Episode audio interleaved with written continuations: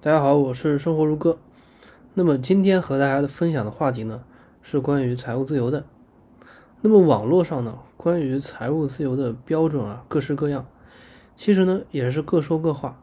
但我觉得呢，这些说的呢，它都不够真实，不够符合现实啊。比如说有人，比如有人说啊，啊，财务自由就是有房有车，有多少多少存款啊，这是一类。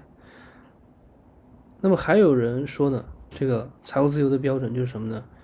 比如说想买什么就买什么，不用考虑价格，这个也是一类。但其实我觉得呢，以具体的数字衡量啊，有点形而上学。因为社会它是在不断进化的。比如你说五百万是自由，那么可能十十年之后，对吧？五百万可能的购买力它只有一百万，对吧？所以我们应该有一个动态的标准，有一个动态的标准。那么我和大家说说，我觉得财务自由的标准是什么呢？应该是每年的这个被动收入啊，超过自己每年的支出。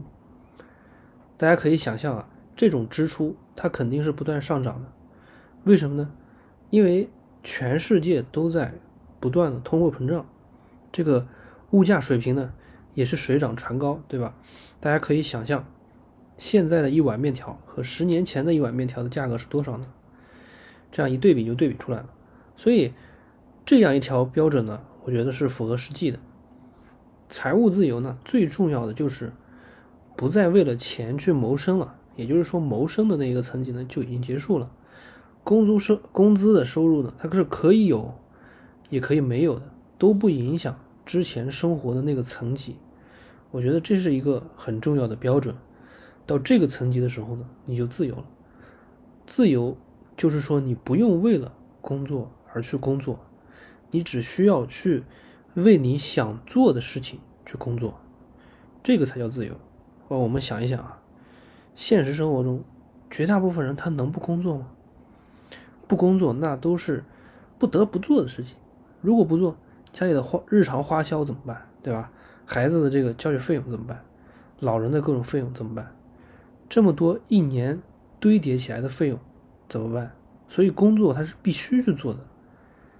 所以自由的重要的标准就是不再去为了做某一件事情而去做某一件事情，而只是做自己想做的事情。